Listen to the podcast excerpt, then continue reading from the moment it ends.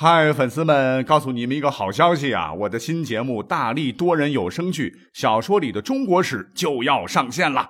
想要了解新节目或者跟我互动聊天，赶快来加入 VIP 粉丝群，入群二维码就在本期节目的声音简介中。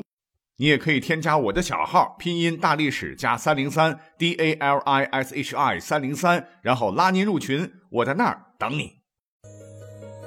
管他正史野史。这里只有大历史，大力讲的历史正在播出。欢迎收听本期节目。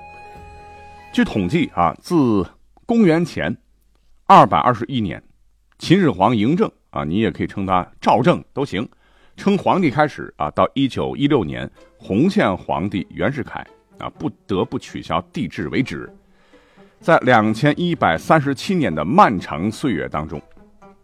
再加上啊，此后被追封为皇帝的七十三人，一共啊有皇帝是四百多位。因为咱们国家是世界上最早使用姓氏的国家了，那现在的姓有很多很多很多。那你想知道这四百多位九五至尊们他们都姓啥吗？啊，哪个姓氏当皇帝的最多呢？那这些姓氏当中有没有你我的姓呢？如果有，你的姓氏在第几名？啊，我想这也是很多朋友。都非常感兴趣的一个点。那按照呃中国历代皇帝姓氏排名数据统计吧，呃，我们从少到多的姓来排一排，分别是韩、徐、董、黄、武、梁、林、葛、张、冉、卢、公孙，各出了一个皇帝。吴、明、孟、史、安、冯、嬴啊，出了俩。郭、赫连、姚。出了仨皇帝，吕孙出了四个，宇文曹出了五个，杨福出了六个，陈出了七个，高王这两个姓出了八个皇帝，石出了九个，完颜出了十个，爱新觉罗出了十一个，慕容出了十二个，贝尔之金耶律出了十三个，司马啊出了十六个，拓跋和萧山出了十九个，赵出了二十个。重点说说前三名哈，朱出了二十三个，李出了四十七个，刘姓共出了五十九个皇帝。有些政权吧，它建立的非常非常短啊，这一小部分我们就没有算啊。那你拔了拔了，能当上皇帝的哈，也就区区四十多个姓。再刨掉刚才讲到的少数民族政权的那个姓啊，那你的姓氏在里面吗？如果在里面，你的姓氏排第几名呢？我想啊，你应该有答案了。反正是没我的。那刘姓啊，刚才讲到了，出了五十九个皇帝，是稳坐啊中国历代帝王姓排名第一把交椅啊。所以这么来说的话，刘姓啊是帝王专业户，确实是名副其实。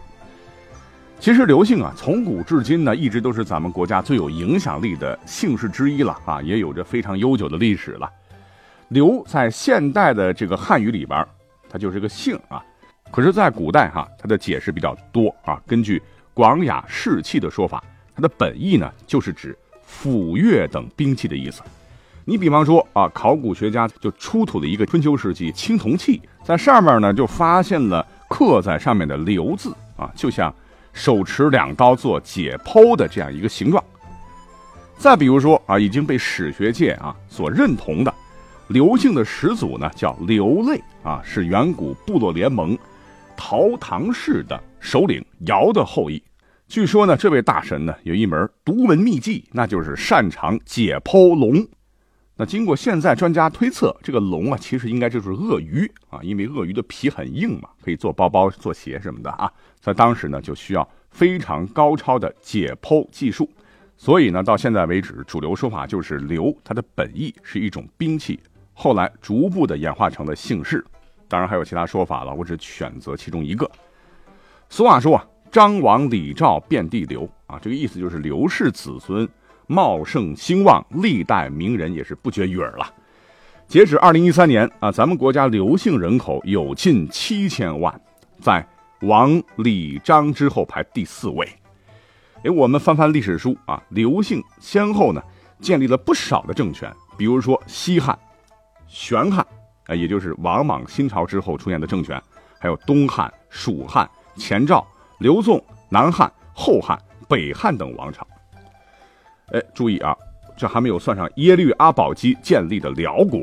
为什么要把耶律阿保机单拎出来呢？因为辽王朝的皇帝呢，受汉化影响啊，都有汉姓啊，这个姓呢就是刘。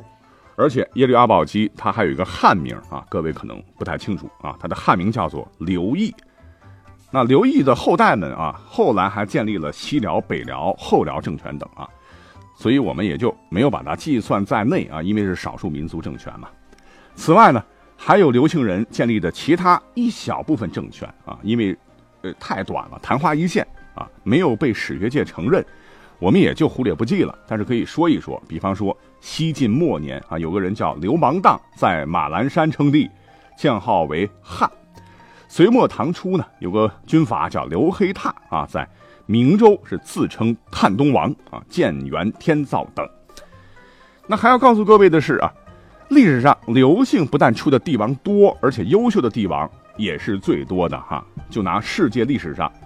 最有影响力的皇帝和中国十大杰出帝王排行榜当中来看，这刘姓的皇帝就占了两位啊，分别是被称作中华始制的汉文帝以及大汉天子汉武帝刘彻啊，他们真的是替老刘家争了光。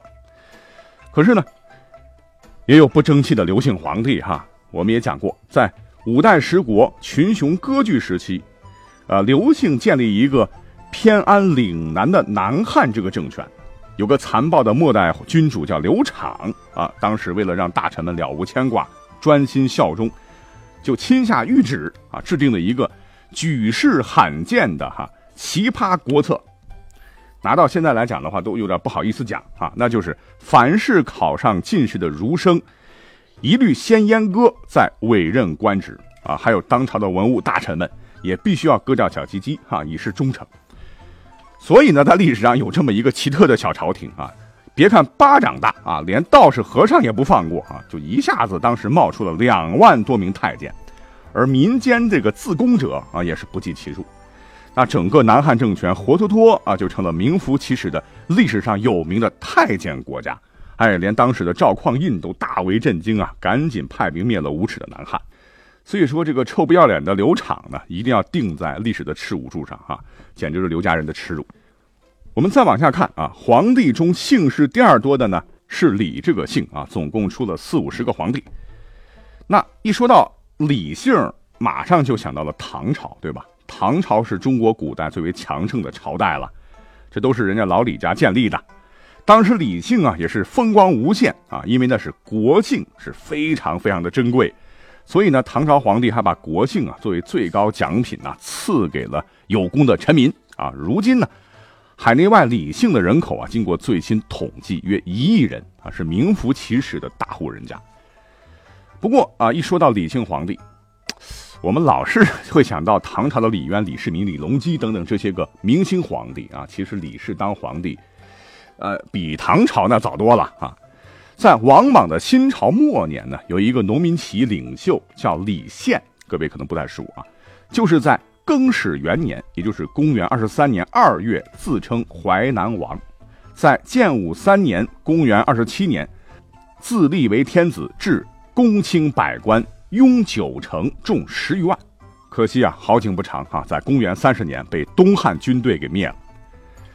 在唐之前呢，还有啊，公元三百零四年。有一位少数民族的优秀统领啊，叫李雄啊，建立过大成国，是立武帝。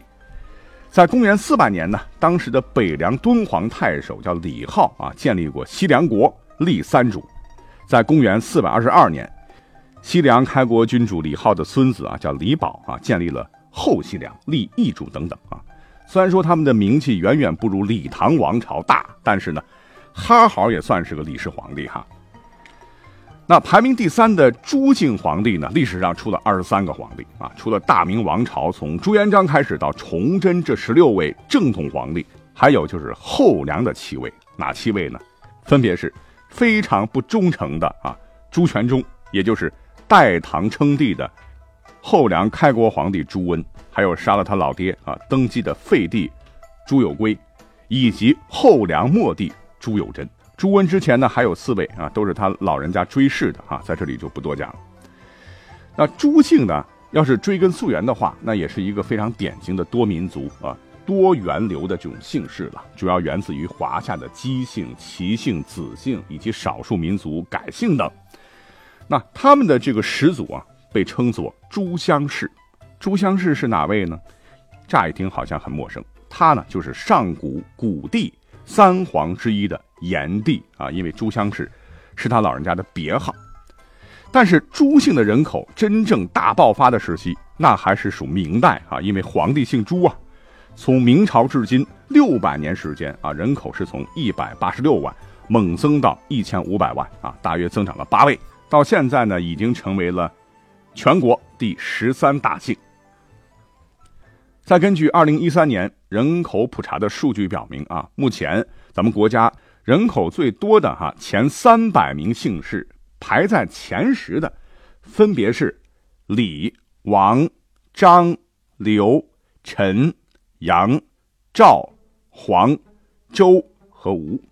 那我们再对照前头说的皇帝们的这个姓氏来查一查，啊，或者我们再降低一下标准啊，从历史中。拔拉拔拉啊，只要能称皇帝的都算上。你会发现有个非常有意思的一个历史知识点，那就是其中有一个大姓啊没有出过皇帝。哪个姓呢？啊，我们刚才说了，李很多啊，王姓也有啊，王莽比较出名啊，张姓也有啊，在胡十六国时期，前梁皇帝就是姓张。刘姓排第一，那刚才讲了也不多说了。陈姓呢也有，这是开创了中国唯一一个以姓氏为朝代名的朝代啊。那就是南北朝时期的陈朝，杨姓啊，隋朝嘛；赵姓，大宋王朝跑不了啊；黄姓啊，我们抓个建立大齐的黄朝啊也还行；吴姓也有啊，吴三桂对吧？于一六七八年三月二十三日，在今天湖南衡阳也称过帝啊，国号大周，改元昭武啊，算一个。而这十个姓当中啊，唯独周姓啊，确实没有出过皇帝，在历史上看。那我们只是做历史节目了哈，不是上纲上线。但是周姓啊，也出了不少的名人啊。那姓周的中国人也为中华民族做出了突出贡献。你比如说汉初的周勃，刘邦的将军啊，辅佐刘邦得天下。其子周亚夫啊，那也是一名将军了，平定吴楚七乱啊，而被景帝升迁为丞相。再有就是三国时期的名将周瑜啊，曾率领吴军大破曹兵于赤壁等等等等。尤其是。近现代，咱们国家历史上还出了一位被称作古今唯一完美之人的周恩来总理啊，这都是我们非常敬仰的历史人物了。既然说到了皇帝的姓氏啊，刚说了，历史上以君主的姓作为朝代的哈，数千年来只有一个陈朝。那爱好历史的您，有没有想过，哎，这是为什么呢？那以姓为国名。不是更加光宗耀祖吗？为什么这么长时间以来，这些开国君主们都没有这么做呢？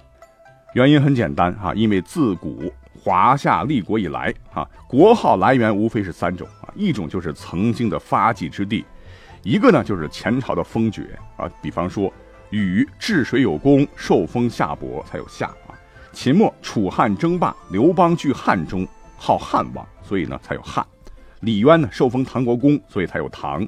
赵匡胤为宋州节度使，然后发动了陈桥兵变，善州建国，然后以宋为国号等等。那还有一种就是遵循朝代五行说。总之吧，这里边有很多的故事，也很有文化背景，也很有历史传承啊。那至于陈朝，其实严格来说啊，也不是因为皇帝姓陈，所以才定这个国号。它最真实的原因就是开国君主陈霸先啊，曾经受封为陈国公，哎，这个国号呢。就是这么来的，啊，姓和国号啊，最后是合二为一，其实也是一个历史的巧合了。好，讲了这么多，哎，我们就把关于皇帝姓氏的一些知识点啊，就全部讲完了啊。感谢你的收听，感觉有意思就好啊。我们下期再会。